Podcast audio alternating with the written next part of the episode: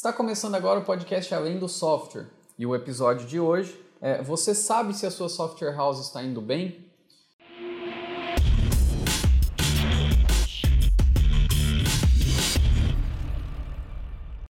Nós estamos aqui hoje com o Jonathan, diretor de mercado da TecnoSpeed, e hoje nós vamos bater um papo aqui, né, Jonathan, sobre números que a gente deve olhar para uma software house na hora de fazer gestão, para saber se você está indo por um caminho legal, se a sua software house está saudável, se ela está lucrativa, né? Muitas vezes a gente fixa o olho no faturamento, no volume de vendas e a gente deixa né, outros aspectos de lado que dizem de fato se você realmente tá, tem uma empresa capaz de gerar lucro, se você tem uma empresa que vai perdurar no futuro e se a sua gestão realmente está indo por um caminho bom, né? É, muitas vezes o empresário ele se depara com situações, né? A gente estava até conversando aqui anteriormente que, ah, será que eu estou indo bem? Com base em que eu consigo dizer se a minha software house ela é sustentável, ela vai continuar crescendo, né? Foi isso que a gente estava conversando, né, John? É. Fala pessoal, beleza? É, assim, é comum responder esse tipo de pergunta, talvez não de uma maneira tão é direta assim, né? Oh, tô indo bem. E aí, John, tô indo bem? Não, mas eu ouço muitas perguntas é, que estão ali, é, que implicitamente a pessoa quer dizer, quer perguntar se tá indo bem ou não. E o que eu acho interessante é que a gente vive um momento de modernização, vamos dizer assim, da gestão, né? Que é um momento de sair um pouco daquele padrão de, poxa, se tá faturamento, tá tendo, tô tendo um faturamento e tô tendo lucro, então é, meu caixa tá positivo, então eu tô indo bem.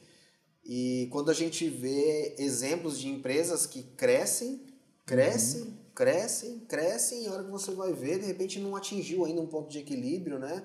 Não, uh, e você fala assim, pô, mas peraí, como é, qual, qual, que critério que, que, que se usa para estabelecer se está indo bem, se está indo mal, né? E aí vira uma confusão na cabeça das pessoas. E agora, o que, que eu devo considerar?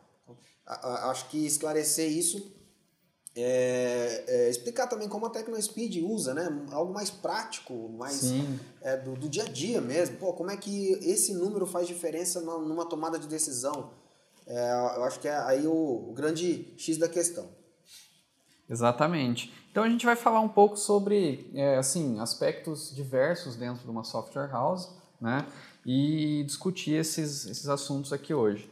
É, até eu gostaria de lembrar você que está nos assistindo no YouTube que é, você pode assinar o canal da TecnoSpeed para receber os próximos episódios do Além do Software. Essa é uma série que a gente começou a gravar e que ela promete muito. Né? A gente está montando um roteiro assim que está muito legal. A gente vai falar sobre é, vendas, sobre gestão, sobre estratégia, sobre uma série de assuntos é, para que empresários de software, para que desenvolvedores que queiram ter um negócio ou queiram crescer na carreira de gestão dentro das empresas uhum.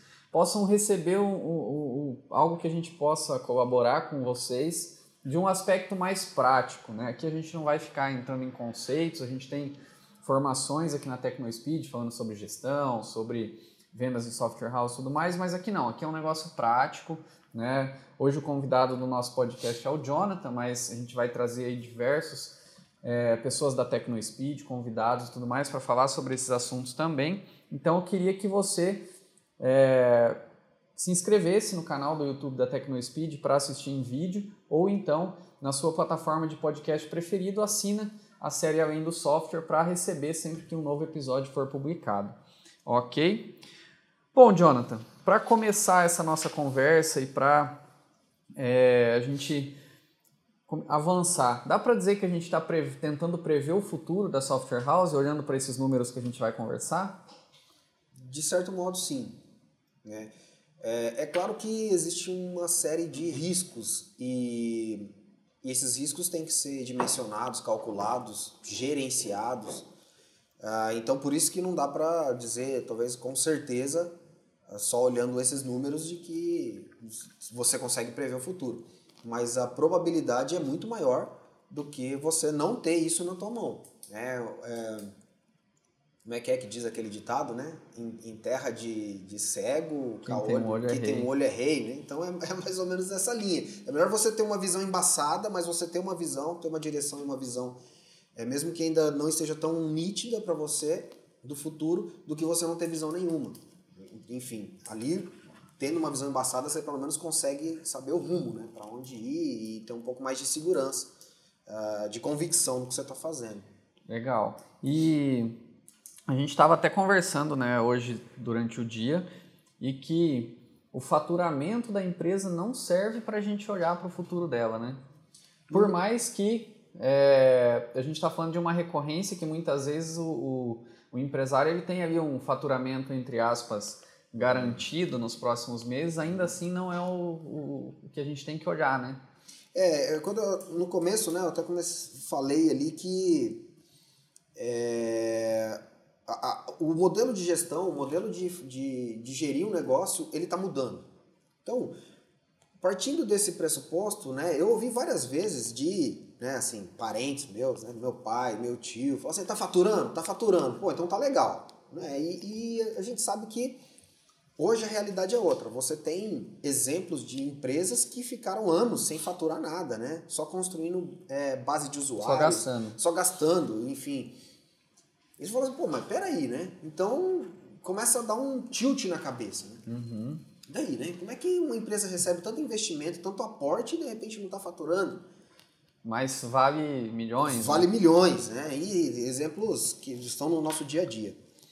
É... Mas não só também o faturamento, porque o faturamento ele pode estar pode tá, é, iludindo, né? Porque o faturamento sem, sem ser confrontado com outros fatores da empresa.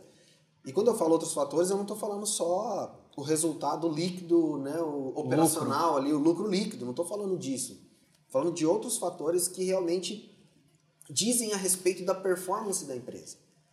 É, isso sim dá uma visão de ritmo e de futuro da empresa. Você olhar o lucro do caixa atual da empresa, muitas vezes você não vai conseguir observar ah, de fato, uh, se você está caminhando bem, né, se o teu futuro vai ser um futuro promissor, ou se o teu futuro, ou se, ou se você só tem um presente, vamos dizer assim. Legal.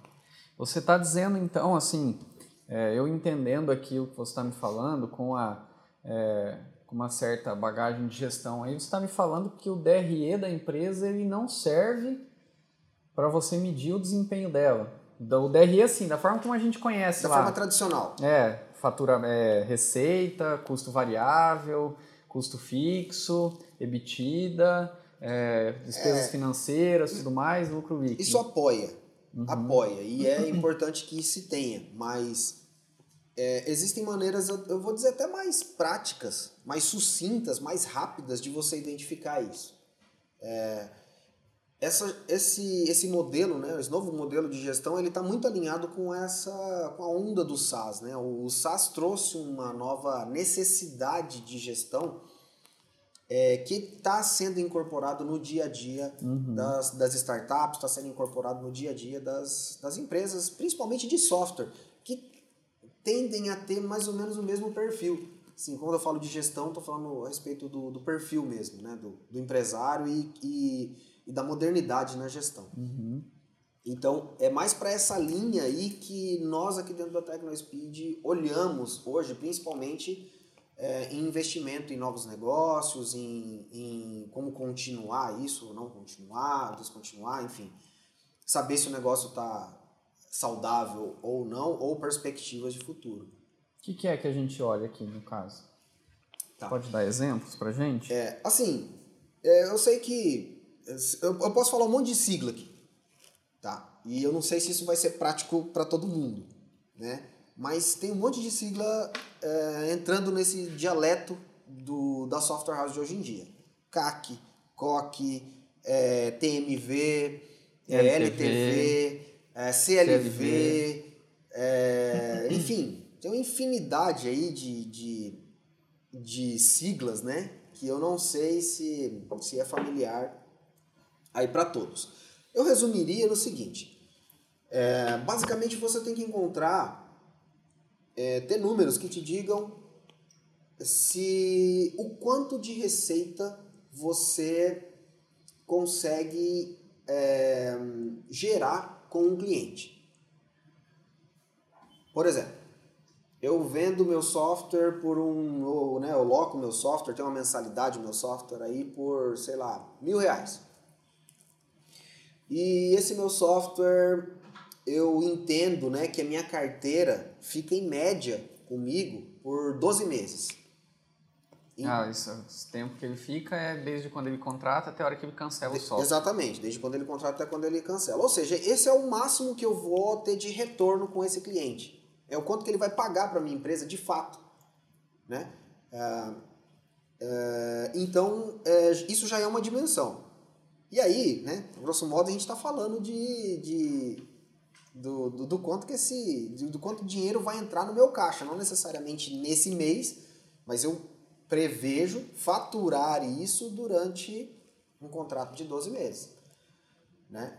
E, enfim, então eu já estou falando de algumas siglas que estão embutidas no meio desse bolo Sim. aí. Estou falando de ticket médio, estou falando de, do, do, do, tempo médio de vida do cliente, né? Então já, já vão entrar algumas coisas. Mas importante, você conseguir identificar o quanto esse cliente vai pagar para você durante a vida dele dentro da empresa. Quando a gente fala de uma, de uma é, de um novo negócio, é difícil muitas vezes você prever isso.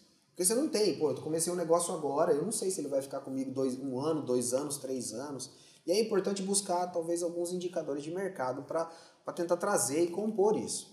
É, a gente teve esse problema com, com a operação nova que a gente lançou, né? O Operações novas, exatamente. A, gente tinha, a maioria dos clientes tinha dois meses de vida, três Exato. meses, quatro meses. Então, a gente tinha que buscar benchmarking de mercado para poder prever quanto que aquele cliente ia ficar com a gente. Né? Mas quando você olha para o histórico da TecnoSpeed, você tem uma, já tem toda uma estratégia de fidelização de cliente, de manutenção desses clientes, aí você chuta, mas chuta menos errado, chuta é. pelo menos com uma direção. Então, ponto. Você entendendo, eu queria deixar claro o pessoal, então, né? Eu não vou entrar aqui nos detalhes não agora, uhum. mas daqui dá para ramificar muitas coisas, inclusive o NPS uhum. né, que é uma forma de medir satisfação do cliente. Ele influencia no tempo que o cliente fica com você, porque você fideliza mais. Mas não vamos entrar nesse mérito agora. Primeiro, tem que identificar o quanto que esse cliente traz de retorno para a empresa. De retorno assim, de, de, ele fatura. Legal. A segunda coisa que você precisa fazer é o seguinte: quanto eu vou gastar para manter esse cliente aqui? Que eu vou trazer o cliente para dentro, legal. Aí eu vou ter, sei lá, se o meu software está na nuvem, eu vou ter infraestrutura, eu vou ter né, processamento de servidores, eu vou ter suporte técnico, vou ter desenvolvimento de, de features ali, né, de novos recursos ali para manter o meu software atualizado, é, enfim. Quanto que você, quanto que custa você ter esse cliente é, na tua carteira por 12 meses? Então você vai fazer uma conta simples, ó, mil reais é minha mensalidade, legal, bacana. Agora, vai ficar comigo quanto tempo? Prevejo 12 meses, que é a média da minha carteira. Opa, 12 então 12 mil, mil reais. Mas, Mas vou se ele gastar... cobrou uma implantação, entra Isso. nisso também. Ah, Aí, eu é cobrei é mais 3 mil reais de implantação, então o valor total Isso. é 15 mil. Evidente, evidente. Então, por exemplo, então, vamos usar então 15 mil. Legal. Mas aí, o que, que acontece? Eu vou gastar para manter esse cliente na minha carteira é, 500 reais por mês, para facilitar a conta aqui. Entre suporte Desenvolvimento, é, infraestrutura, despesa de boleto, tudo é, isso aí entra também ou não? É, assim, você pode até embutir isso, né? Eu não queria ser tão xiita ao ponto de, de engessar, né? Mas uhum. é porque depende o muito administrativo, de, essas coisas. Depende de operação para operação, o quanto você, o teu, o teu software é self-service, o quanto o modelo ah, de tá. pagamento que você tem. Então, não, não, não, tá. não, não queria engessar nisso. Mas, enfim, é, considera que é o que você gasta para manter esse cliente aqui, aqui dentro. Para entregar o que você está proposto, né? o serviço que você se propõe. É, exatamente, para entregar. Legal. A partir daí, você passa a ter o quê? Então, meio que uma margem de lucro né, do cliente nesse período de tempo que você espera. Então, se for, vou gastar é, quanto que a gente colocou de mensalidade? Mil reais, né? Mas tanto de, de, de, de, setup inicial, deu 15 mil e eu vou gastar durante o ano, vamos para facilitar a conta. Vou gastar 5 mil durante o ano. Sobrou 10 mil. Sobrou 10, 10 mil. Opa, 10 pau é lucro então. Pô, legal. Não só isso. Por quê? Porque custou dinheiro para você trazer esse cliente para dentro. Sim. Então, é o comercial, marketing, marketing é, ferramentas, se você patrocinou um evento para trazer esse cara. Exatamente. Então, você fez ações de branding, você fez uma é, evento, como você falou, Facebook, é, mídia paga, mídia Paguei digital, conteúdo, pagou agência, trabalho, tudo. comissão do vendedor, é, enfim, tudo, despesa, qualquer despesa que você usou para trazer esse cliente para dentro. Legal. Aí você chega num cálculo do quanto você gasta por mês, né? E, e, enfim, na média, falou assim, ó, trouxe 10 clientes por mês, gastei X, quanto que deu no, no final das contas? Pô, deu 2 mil reais. Pô, então eu tinha 15 mil que eu prevejo de receita durante 12 meses, desconto que o, o que eu vou manter esse cliente, já descontei 5 mil, fiquei com 10, mas eu gastei 2 para trazer o cliente para dentro. Sobrou 8. Sobrou oito. Legal. Então isso é o, é, é, é, o, é a relação, vamos dizer assim, né? Do quanto de fato esse cliente está me dando de lucro. E aí você já tem benchmark de mercado, né? Para você comparar essa relação de quanto custa para você trazer o cliente com quanto ele te dá de lucro. E essa relação, de fato, é o que vai ditar, vamos dizer assim, um ritmo você pode calibrar tanto as suas despesas operacionais ali de manutenção né, do cliente dentro da base, quanto até mesmo você pode ter talvez um caixa para poder aumentar o potencial da tua máquina de vendas. Pô, meu CAC está baixo, minha relação no mercado ela está eu já falei sigla aqui, não queria falar, mas enfim, né? Mas uh, o meu custo de aquisição aí de cliente, ele tá baixo perante o que eu posso fazer, vamos dizer assim. Então eu posso acelerar mais, pô, posso investir mais em mídia paga, Isso. posso trazer um novo vendedor. A gente vai fazer uma conta aqui que eu estou pensando na minha cabeça, sobrou 8 mil, eu gasto 2 para trazer um cliente, com esses 8 mil eu consigo trazer mais 4. Teoricamente, sim. Não é tão. É. É, vai, vai, mais ou menos, vai mais ou menos por aí. É lógico que tem só, outras. Só para pegar a linha de raciocínio, né? É. O que eu vejo muito é que quando a pessoa não faz esse tipo de conta, que assim, eu explicando parece muito simplista, né? Uhum. Mas aqui eu tô falando de COC, eu tô falando de ticket médio, eu tô falando de, de, de tempo médio de vida, né? TMV, eu tô falando de CAC, que são siglas que as pessoas já estão começando a ouvir mas muitas vezes não sabem como encaixar isso no teu negócio. Sim. Né? E, é, e é interessante que assim, a gente não está falando de um, de um custo que vai acontecer num mês só, que vai vir consolidado no seu fluxo de no caixa fluxo de caixa, exatamente. É uma métrica que você vai olhar para ela no nível anual, de repente, né? Que você vai provisionar essa receita. Então não exatamente. é porque você fechou um cliente agora que sobrou 8 mil que você já vai investir esses 8 nesse mês e tal. Depois a gente pode falar sobre fontes de financiamento né, para antecipar esse caixa que você vai ter no uhum. futuro. Mas pra, por hora. É Exatamente, é... mas é isso. Por isso que eu digo que a, que a relação de gestão da empresa não é só mais olhar quanto que eu faturei quanto deu de lucro líquido, não é isso. Até porque você pode projetar ter lucro lá na frente. Né? Esse caso você está citando, falou, pô, eu não tenho dinheiro nenhum para começar. E se eu não tenho cliente ainda, eu não consigo nem sustentar o, o uh, o desenvolvimento, eu não consigo sustentar a entrega, não consigo sustentar é, pagar o vendedor nesse momento. Estou né? construindo tudo isso. Mas você consegue projetar isso para o futuro. Uhum. Poxa, se eu pegar tanto de, de, de, investimento, né, seja no banco, seja né, com um patrocinador, enfim, é, como é que eu consigo, como é que eu vou conseguir viabilizar esse dinheiro, como é que eu vou conseguir devolver esse dinheiro. Você consegue projetar o futuro. Prever o futuro prever, entre aspas, né, que nem a gente estava falando no começo. Sim, sim. Prever, inclusive, você pode estabelecer margens ali, né, de erro para mitigar possíveis é, problemas de projeção, né, de, né, no, tanto no CAC quanto em despesas, o que você vai ter. Sim. Mas é, é, o que eu queria deixar claro assim é que a, o, grosso da fórmula é simples. É você olhar de fato quanto que você quanto você vai ter de receita com esse cliente ao longo do tempo. É lógico, de dentro disso a gente desdobra em uma série de indicadores que aí você, a gente pode depois, na sua frente, detalhar em como, como encontrar esses indicadores, como medir né, de maneira efetiva. Mas é, quanto que ele vai me dar de receita? Segundo, quanto vai me custar esse cliente para entregar o serviço? Terceiro, quanto custa trazer o cliente para dentro? Dentro disso, a gente faz uma relação, então, desse lucro líquido por cliente por um, pelo custo de aquisição, é o quanto custa botar ele para dentro. E a gente tem uma relação, pode ter uma relação saudável ou uma relação não saudável. É, Como que você sabe se essa relação está saudável ou não? Você usa benchmarking de mercado? Sim. O que, que você faz para saber? Ah, beleza, eu tenho aqui, ó, sobrou 8 mil. Isso é saudável, isso não é? O que, que a gente consegue é, dizer nesse a, sentido? A gente costuma assim. É... Tem uma, um benchmark de mercado que diz o seguinte: que a tua relação do custo de aquisição com o CLV, ou seja, com o, o, lucro, vamos dizer assim, que esse cliente te dá, tem que ser uma relação de no máximo 30%. Ou seja, se você, vamos supor que você receberia os 15 mil, você não poderia gastar mais que 5 mil para trazer o cliente. É, é isso, mais né? ou menos, mais nessa, ou menos é. nessa, nessa Arredondando bem ali os. É, no exemplo que a gente estava usando, é. né? Então, é, o, o que é importante a gente ter assim consciência é que a gente não está falando é, de uma estratégia posterior de, de upsell, de uma estratégia posterior né, de, de cross-sell. Então, a gente está falando exclusivamente desse de você Desse adquirir um cliente e dentro daquele contexto que você tem atualmente de recuperar o retorno sobre ele. O que a gente vê muito hoje no mercado.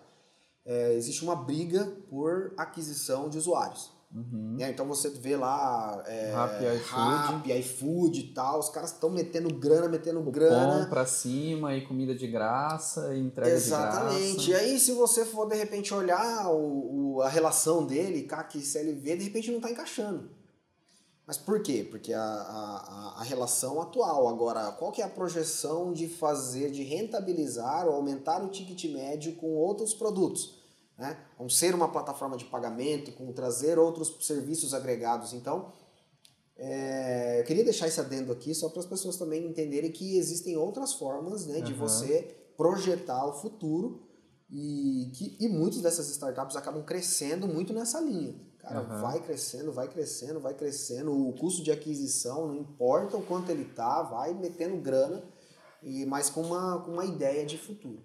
O que acaba sendo é, de alto impacto? Sim, né? Você acelera muito o crescimento, mas no futuro você corre um, certo, um risco de não conseguir, de fato, fazer o rollout, né? Fazer essa, é, esse, é, esse upsell né? e aumentar o ticket médio do teu cliente. Uhum. É, e aí muitas vezes a gente está olhando para uma realidade que ela é diferente de um Rappi, de um iFood onde, é, lógico, um iFood captou bilhões, o Rappi também tem um monte de grana para investir em CAC. Muitas vezes a gente se depara com situações onde o próprio sócio faz a venda, onde o próprio empresário é o vendedor, onde ele não tem uma estrutura inicial de, de, de venda e aquilo já fez ele chegar num certo nível. Uhum. A gente sabe, né, e a gente até fala sobre isso no Software House Sucesso, que existe aquela transição, onde você passa o processo de venda da sua mão, como dono da empresa, para um time de vendas.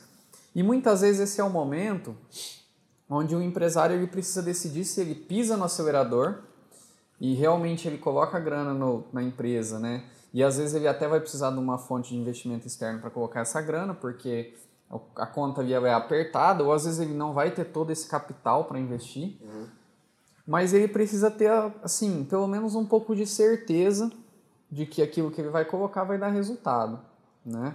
Como que ele sabe se ele está com, a, com, com, com, com o freio de mão puxado? Se ele tem mais potencial. Se ele realmente vai pisar no acelerador e o motor vai responder?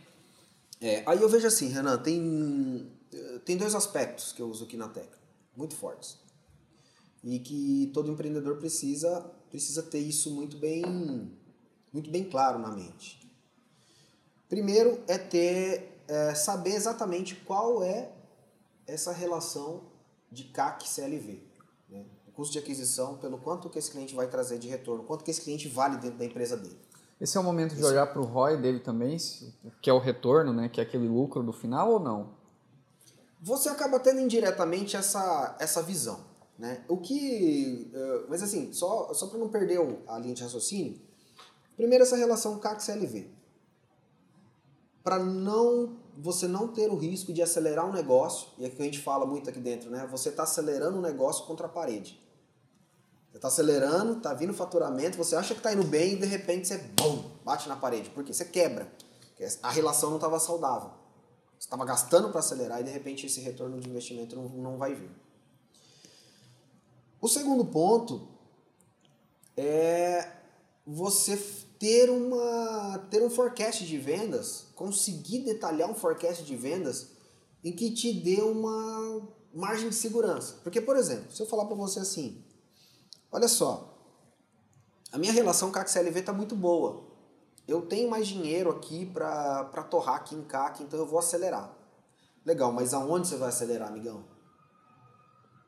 Porque você acelerar também, você não ter, não tem indício nenhum de onde você vai acelerar, beleza. Você vendeu assim até hoje, agora quer dizer que se você vende com um vendedor externo. Ah, então beleza, se você colocar três vendedores externos, então, porque o teu custo aguenta, quer dizer que você vai vender o triplo? Se você entender que isso é verdade, legal, vai. Agora, senão você só vai torrar dinheiro. É, então, são esses dois aspectos. Eu gostaria de, falando sobre essa relação né, de CAC e CLV, também gostaria de chamar atenção pelo tempo ou pelo momento de vida da, da operação né, ou do negócio. Porque muitas vezes, o que, o que, eu, o que eu percebo na prática, né? É, muitos empreendedores, eles... Ah, já, a empresa já tem uma certa idade, né? Tá ali, né? Tá faturando, tá tendo lucro tal. E muitas vezes ele faz o quê? Tira o dinheiro de lucratividade da empresa e investe num outro negócio, ou enfim, usa para benefício próprio, né? Investe em imóvel, compra casa, compra, enfim, faz, outro, faz outros tipos de investimento. E eu vou dizer, isso não está errado. Não está errado. Mas assim, o mindset né, do, do, do, do empreendedor tem que tá, estar tá voltado para isso. Meu, se você vai acelerar o teu negócio, tem que ter em mente que ele vai necessitar de investimento. E esse investimento vai ter que vir de algum lugar. Se uhum. ele vai uhum. vir da própria lucratividade da empresa, legal. Se ele vai vir de um financiamento é, de um terceiro, um banco, né, de, de alguma outra fonte de recurso, legal também. Você tem que ter isso claro. E e aqui a relação CAC-CLV vai dar essa, esse norte para você, de quando você vai recuperar isso, se é possível recuperar isso, você só está botando dinheiro. Uhum. Né? Ah, agora, essa questão do forecast, é, ela é muito interessante porque ela leva a pensar, forecast, eu estou falando sigla de novo e não falei né, o que, que é. Né? Forecast, enfim, é basicamente você fazer uma projeção de venda projetar suas vendas, isso pode ser diária, mensal, semanal, anual, é, enfim. É, mas é você exercitar a metodologia de fazer essa projeção de venda. E aí tem várias maneiras de você ir fazendo, né? detalhando por canais, qual é a tua estratégia de, de expansão das vendas, né? vou fazer inbound, vou fazer mídia paga, vou fazer é, ativo, vou fazer offline, vou fazer evento, enfim, vou fazer o, o que quer que seja. Uhum. Mas é você projetar isso e o quanto isso vai aumentar de fato nas suas vendas, quanto você vai investir e o quanto isso vai retornar de fato em aquisição de cliente. Então esses dois pontos para mim eles são eles são cruciais para você poder identificar se você está com freio de mão puxado. Primeiro, vou ter recurso? Relação CAC-CLV. Se eu acelerar, eu não vou bater contra a parede? Não. Legal, então tá saudável. Mas eu tenho dinheiro em caixa para fazer isso? Pô, não tenho. Então vou fazer o seguinte, eu vou buscar fora, uma decisão que eu tenho que tomar. Vou buscar fora. Mas a minha relação com a CAC-CLV tá me dizendo que se eu vou conseguir devolver esse dinheiro? Opa, vou.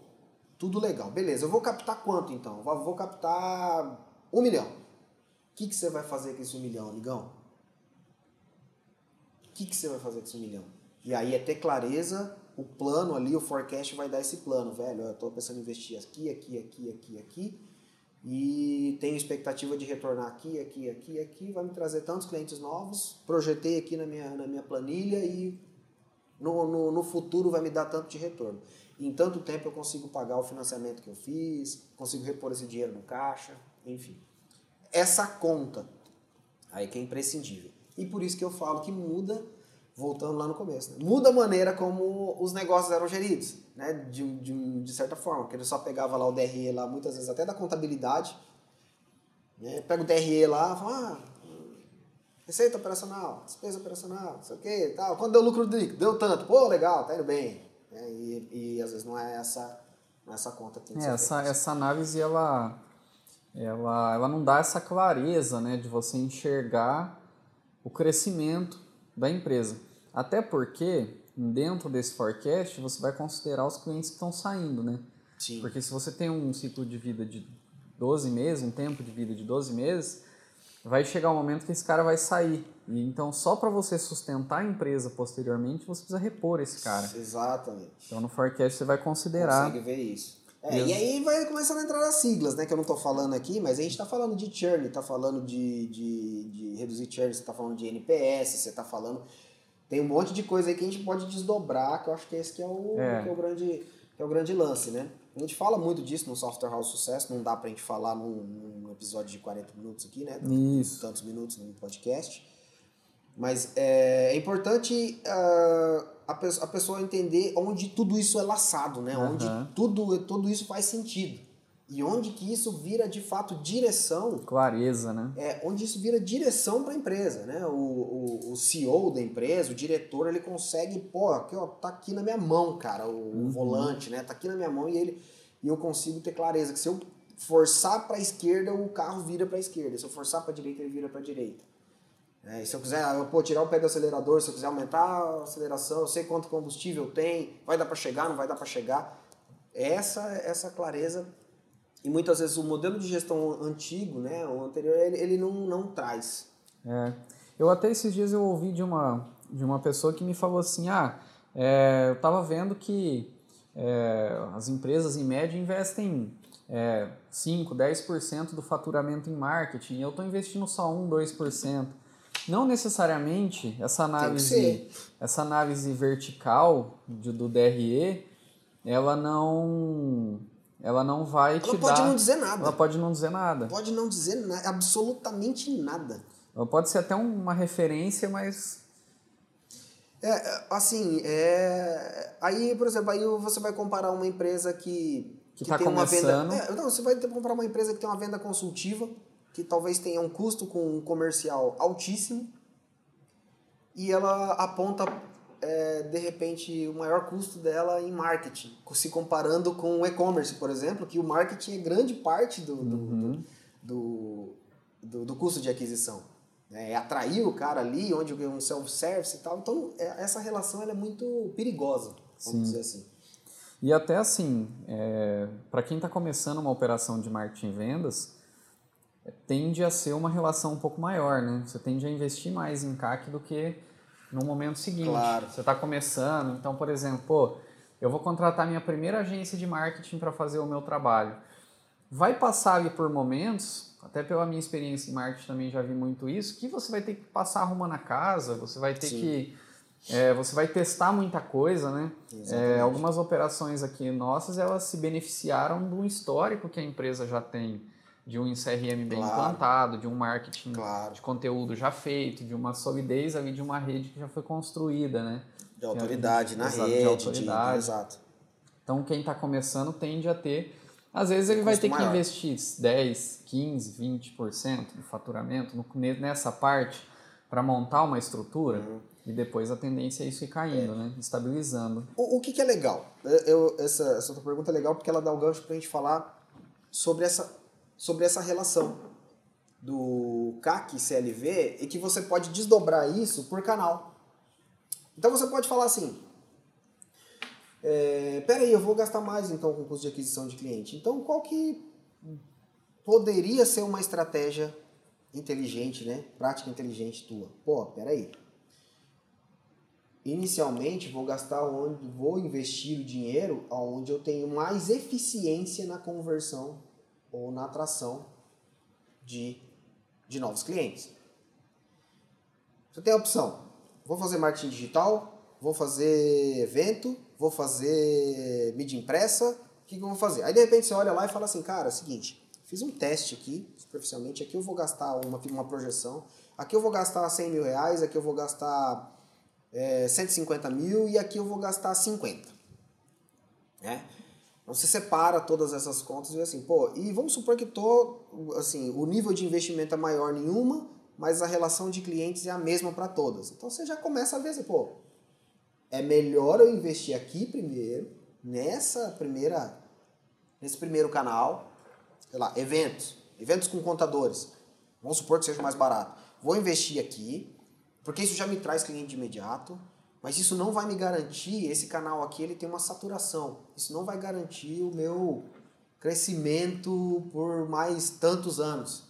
Vai me trazer e depois vai saturar. Mas beleza, você já começou por ali. E é legal que você pode projetar esse seu custo de aquisição no CLV só para esse canal. Então você pode desdobrar a conta né, do, do macro da empresa, a relação CAC-CLV, você pode desdobrar por canal e ver qual que dá maior performance, qual que dá maior relação. E aí fala assim, pô, beleza, então agora eu vou tomar a decisão de investir nesse canal aqui, porque ele está me dando uma melhor relação é, de retorno de, de, de investimento. É, e aí você vai, você vai usar aquela estratégia que até o próprio Érico Rocha fala do montinho montão, né? Você investe um pouco, aí Testa. daqui a pouco, ah, é, os seus 30% do CAC, vai, você vai colocar ali, por exemplo, para trazer cinco clientes. Aí cinco clientes vão ser 15 mil, por exemplo. Ah, mas aí depois eu vou trazer 10, aí vai ser mais. Aí você uhum. vai conseguindo ter mais capacidade de investir em ações maiores e é novos canais, né? É isso aí. Porque os canais saturam, né? Sim. E eu acho que o interessante é o seguinte, a gente, né, uh, tem um cara que eu gosto muito, né, que ele é, hoje é, ele é board da TecnoSpeed, né, um conselheiro nosso, Rogério Martins, foi vice-presidente da Wilpur de produtos mundial, né, o Wilpur que é dono da Consul, Brastemp, dessas empresas, nosso conselheiro. E eu compactuo muito da visão dele a respeito de, de como você investir de fato num, num canal, num produto e tal. Meu, tenha números. Tenha números na tua mão. E se você não tem, testa. E aí você tem o número, depois você entra, depois você vai. Exatamente. Né? Então, é, essa, essa eu acho que é, uma, é um aprendizado que a gente tem que ter para tudo. Meu, você não tem, não tem nada, não chuta qualquer coisa. Primeiro, dá um passo pequeno, velho. Dá um passo pequeno, pega, testa. Depois, com, aquele, com o resultado daquele teste, você já tem como projetar um pouco melhor. Quer dizer que você vai acertar? Não, mas pelo menos você já tem um, alguma coisa ali, né? Melhor do que não ter nada. Exatamente. E, Jonathan, quando que foi a virada de chave da TecnoSpeed que ela começou a olhar para as operações dela dessa forma? Eu sei que teve, assim, teve a época que a gente também já olhou DRE, né? A Sim. gente fez isso. Mas quando que foi, assim, que, que a gente virou a chave e começou a olhar para para a organização dessa maneira que a gente faz hoje, que é o que a gente está falando aqui? É, eu estou falando, o, esse, esses conceitos, né, ele vem é, emergindo muito com o SaaS, com o crescimento do SaaS. E, e também com é, as startups de modo geral, né, olham ou tem, tem uma relação com isso. E a gente, é, um dos fundadores da empresa, né, que é o Rodrigo Palhano, ele, é, hoje ele é ele é diretor de estratégia na empresa, então ele, ele, ele é, o papel dele se preocupar com isso, nessas né? ferramentas de gestão, trazer isso para gente e manter a gente pesquisar, atualizado, né? pesquisar, né? Então, assim, eu não sei precisar o ano, mas a gente já faz ah, essas análises há um bom tempo, porque a TecnoSpeed também tem outras startups, né? Então, e ela participa muito desse ecossistema de startup. Então, a gente começou a trazer isso, vou chutar um número aí de cinco anos para cá, talvez até mais, os conceitos e na prática trazendo isso já há mais de cinco anos. E hoje o planejamento é pautado, da TecnoSpeed é pautado nessas métricas. Com certeza, com certeza. Não, assim, é lógico que eu tô, a gente está simplificando aqui, né? A hora que você vê a, a, a, o planejamento do estratégico da TecnoSpeed, o detalhamento em contas, né, em forecasts, em planejamento orçamentário, divisão de unidades de negócio e tal, aí é um monte de outros de outro de outras ferramentas que entram no meio da jogada. Mas a grosso modo é isso que a gente olha. Cara, essa relação tá boa? Não, não tá, mas eu tenho projeção dela melhorar, relação CAC-CLV? Tem. Pô, então né, consigo projetar muito melhor. E aí essas métricas elas vão lá para o planejamento estratégico, elas direcionam os orçamentos da. Sim, com certeza. É, a gente já teve casos, por exemplo, de lançar uma unidade de negócio. É, lançamos uma unidade, É, e essa unidade não performou por uns seis meses. Assim. A gente estava botando grana, botando grana, botando grana, não estava performando muito legal. É, porque estava com um custo operacional muito alto, o, o COC, né? o custo de, de, de operação, ali, de entrega do serviço.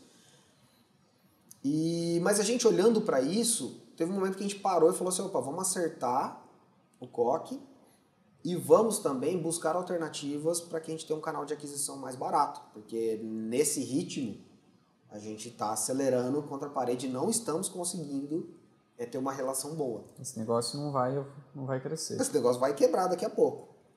E foi bem interessante, porque a partir dessa reflexão, né, num negócio novo, com todo esse né, aparato que a Tecnospeed já tem, você vê, estava fadada a, a, se não tivesse esse tipo de controle, a gente ia quebrar aquele negócio. Uhum.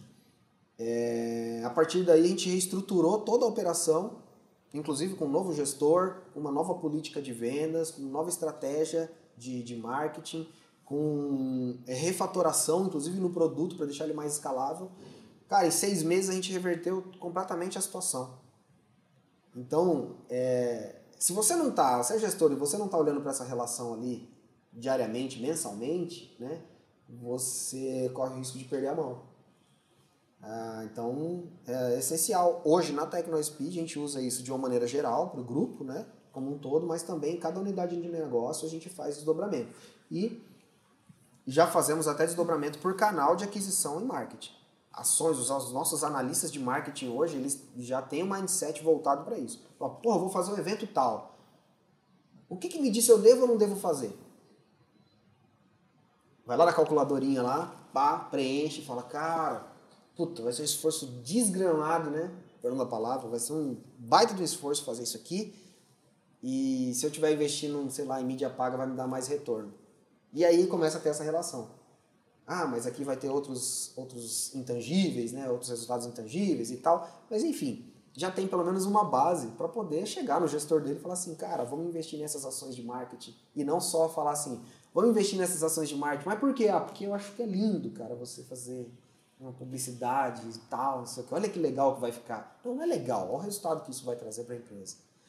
Isso também traz um senso, é você saindo da estratégia indo até o nível operacional, isso também traz um senso de, de pertencimento na empresa, porque todo mundo consegue saber onde ele está, onde está a relação dele, onde ele causa impacto de fato na empresa. Pô, eu, cara, eu estou no COC, eu fiz uma implementação que vai reduzir o nosso custo de infra em X%. A gente gastava tantos mil dólares por mês, vai passar a gastar 10% a menos. Como é que isso afeta lá na valorização da empresa? Pô, é sensacional, né? Você, você, o que você está dizendo então é que não essas métricas elas estão na cabeça dos gestores, dos gerentes também, nível de gerente, de coordenador Sim. e tudo mais dentro da empresa. Sim, hoje a gente ainda tem um trabalho de descer isso para o operacional. Tô falando, no nível de marketing a gente já conseguiu descer, mas até em nível de desenvolvimento de produto a gente faz trabalhos aqui para ter essa consciência, ter essa, esse aculturamento mesmo na, na gestão. A empresa é orientada para isso, né? Eu lembro até de, de algumas conversas que a gente vem tendo durante a empresa, onde a gente olha realmente, né? Pô, esse produto aqui ele tá com o COC muito alto, então é significa que a gente está gastando muito para manter aquele produto, ele está dando uma custo de manutenção muito alto. E aí eu me lembro até de, de por exemplo, assim, de olhar às vezes para concorrentes que têm um preço muito barato ou que trabalham com políticas de preço mais agressivo e você olhar e falar assim, pô, se o cara tem um produto igual ao meu, como que ele faz para manter essa, esse, uhum. esse preço tão baixo? É óbvio que ele não vai manter o mesmo padrão de qualidade, de atualização e etc, né?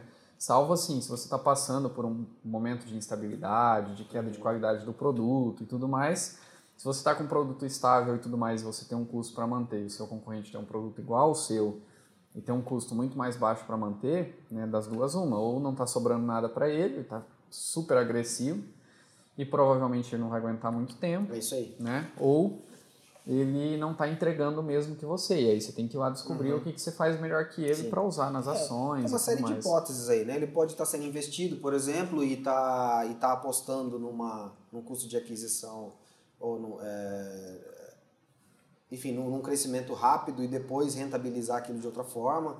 Tem uma série de, de, é. de, de suposições aí. Mas há um forte indício de que de, pode ter uma perda de qualidade. De Exatamente. Fato. E é interessante, né, que depois que a gente vai aprendendo esses números, você começa a olhar para todos os negócios pensando isso, né? Você Com olha e fala assim, pô, esse cara cobra. A gente tava fazendo essa, esse exercício esses dias aqui, né? A gente olhou e falou assim, pô, esse cara cobra tanto. Ele deve ter um CAC de tanto, deve ter um, um coque de tanto para manter esse produto. Exatamente. Né? Com pouquinhas informações ali, você já consegue ter uma, uma ideia de como que, que aquele cara trabalha, os Exatamente. canais de aquisição. Porque também, assim, se você tem um CAC X... Para ser minimamente saudável, vamos é, dizer assim. Exatamente. Porque é interessante também você chegar a níveis de reflexão, como por exemplo, se você tem um CAC X, não é todo canal de aquisição que se encaixa naquele, Exato. daquele modelo. Então, é pô, eu vendo um software R$ 49,90 por mês. Não dá para fazer um inside sales, por exemplo. Porque você vai ter custo de vendedor, de comissão e etc. Tem que ser um self-service. Uhum. Agora, se você tem um, um, um, você, se você tem um software que você vende uma mensalidade de R$ 1.500, já é um cenário completamente diferente. Seu CAC encaixa é. em outros modelos comerciais. Eu, eu concordo com você em partes. Concordo com você no nível de que, assim, os canais têm, têm relações diferentes, uhum. custos diferentes e talvez alguns não encaixem. Agora, eu discordo porque eu já vi muita mágica sendo feita. Ah, é? é a gente fez a mentoria da Endeavor, a gente achou algumas empresas, assim, puta escaláveis, né, que estão crescendo, pra, assim, crescendo um monte, e, e, o cara tem um, uma central de ativo, mas que ele consegue converter, meu, muito monstruosamente. E aí, enfim, dilui muito o custo, o custo pela quantidade que ele gera. Ah, tá. Para concluir, então, eu não, eu não menosprezaria a genialidade de alguns. é, é, verdade. Assim, não é porque talvez eu não, não consigo ver esse uhum. cenário que outra pessoa não consiga fazer. Tem um amigo meu que trabalha com um ativo e, cara, ele tem uma eficiência sensacional. Sensacional. Ele, meu, e é um cara que eu respeito muito essa galera, né? Um cara que talvez não tenha todas as formações né, acadêmicas, mas ele faz o negócio acontecer, cara. Encontrou forma de. E aqui, ó, lista, lead e aqui, ó, telefone telefone, telefone, telefone, e ele faz a, a equipe dele performar. Meio que estilo é, Lobo de Wall Street, né? Mas no caso ele não engana ninguém, ele tá, ele tá vendendo algo muito bom, assim, um produto realmente muito interessante. É, então eu, eu não eu, eu colocaria na conta uhum. com essa projeção de forecast, né, com algo assim de fato executável e é, dá para dizer assim que você tem que ter mais agressividade para. Não sei se agressividade é. é a palavra certa, né? Mas você tem que ter mais volume. Sim, de modo geral. Para fechar. De modo geral, você fazer uma venda pela internet, com inbound e tal, tende a ser mais escalável. Eu só não gostaria que a gente realmente falasse, pô, o Jonathan falou lá que não dá para fazer, aqui tô fazendo. Cara, dá para fazer sim, velho. E, enfim. É, é, agora depende da sua capacidade também de, de executar, né? De executar. É, às vezes até quem está ouvindo a gente tem um modelo comercial diferente, né? A gente, por um certo tempo, a gente ficou com a cabeça tão fechada no digital aqui dentro da Tecno, né? Sim. E depois a gente foi descobrindo que tinha muitos empresários de software que estavam ganhando muito mercado com representante, com pastinho embaixo do braço, faz, batendo na porta Exatamente. e tal.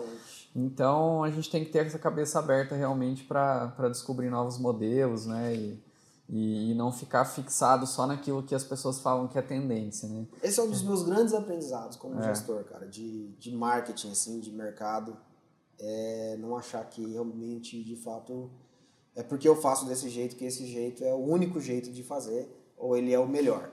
Uhum. Ah, enfim, tem que respeitar tem que tirar o chapéu para quem faz acontecer. Sim, é por isso que é bom a gente conhecer outras empresas, né, outras realidades, sair um pouco de dentro do escritório, visitar é, os nossos fazer clientes, mentorias, fazer cara. É, mentorias. É, então é esse caso que eu te citei, né, de, de isso, isso, que aconteceu aí, tal, foi uma mentoria, uma mentoria na Endeavor que a hora que eu ouvi assim, eu fiquei, meu, o que que esse cara conseguiu fazer, velho? E já tinha esse amigo meu que já trabalha com, com com tele, é, televenda, né? Já há muito tempo, mais de 10 anos, 15 anos que eu trabalho com televenda. E a empresa dele, cara, é um distribuidor, assim, sensacional, muito respeitado no mercado, e o cara consegue fazer acontecer.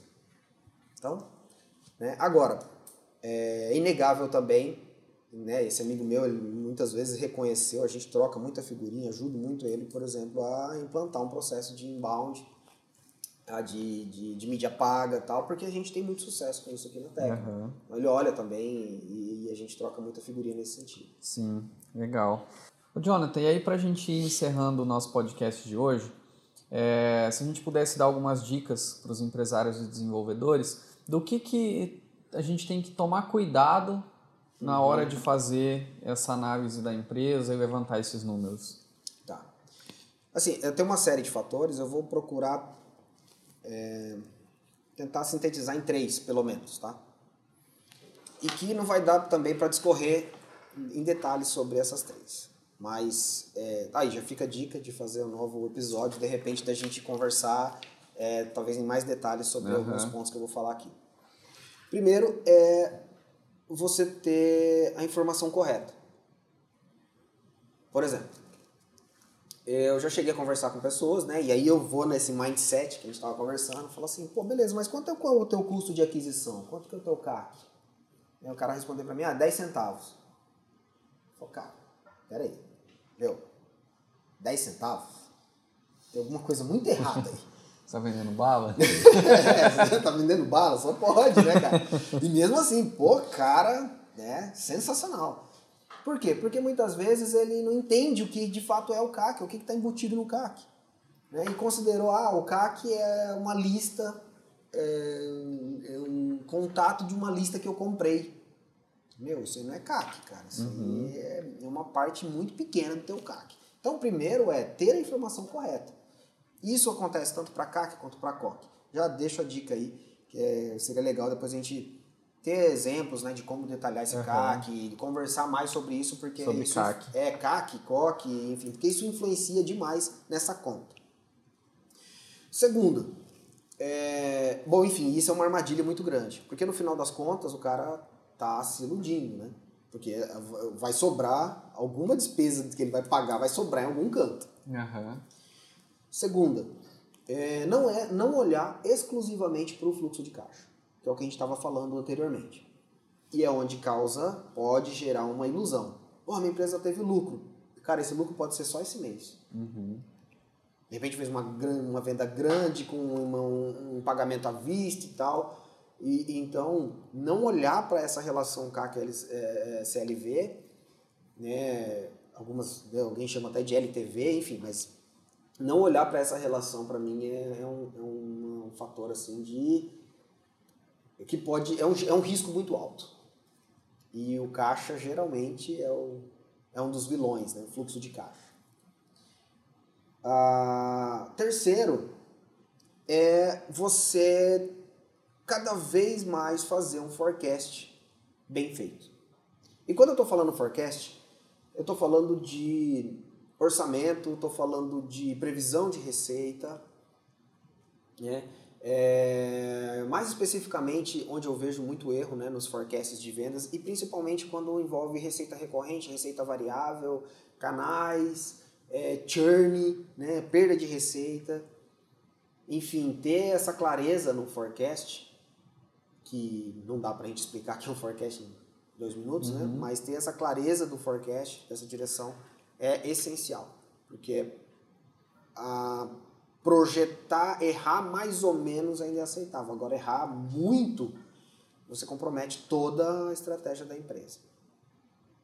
E então, essas, esses três pontos aí, eu acho que são, cara, eu vejo com certa frequência até uhum.